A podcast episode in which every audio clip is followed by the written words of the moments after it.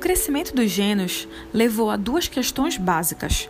Por um lado, levou a disputas por terras e disputas políticas, provocando a segunda diáspora grega, como nós já vimos. Por outro lado, originou também as cidades-estados gregas, porque aqueles que ficaram começaram a evoluir dos clãs das comunidades gentílicas até chegar na polis. Vimos também que nesse período o direito à participação política era concedido apenas aos proprietários de terras mais férteis, os aristocratas, lembra? Os nobres, verdadeiros donos das cidades, eram que participavam do governo e ocupavam cargos administrativos. Nós também já vimos isso. Com o passar do tempo, os grupos das camadas média e pobres passaram a reclamar por reformas e reivindicar maior participação nas decisões políticas.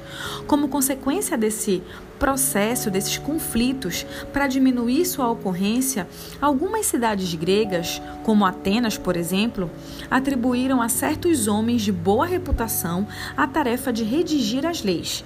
Esses homens eram chamados de tiranos ou senhores em grego.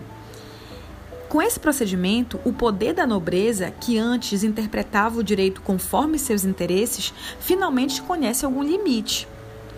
Várias cidades por volta de 650 a 500 a.C. foram governadas por homens autoritários, que se colocavam contra a nobreza, dizendo-se defensores do direito do povo.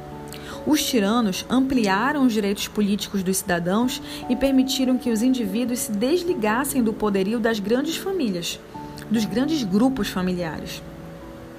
Em algumas polis, essa organização política evoluiu para o regime democrático, que é o governo do povo. Mas em outras polis, prevaleceu o regime aristocrático, que é o governo dos melhores. As cidades gregas mais conhecidas, as polis gregas mais conhecidas são Atenas e Espartas, e Esparta, e elas tiveram evoluções políticas bem diferentes, mas isso a gente vai ver no próximo episódio.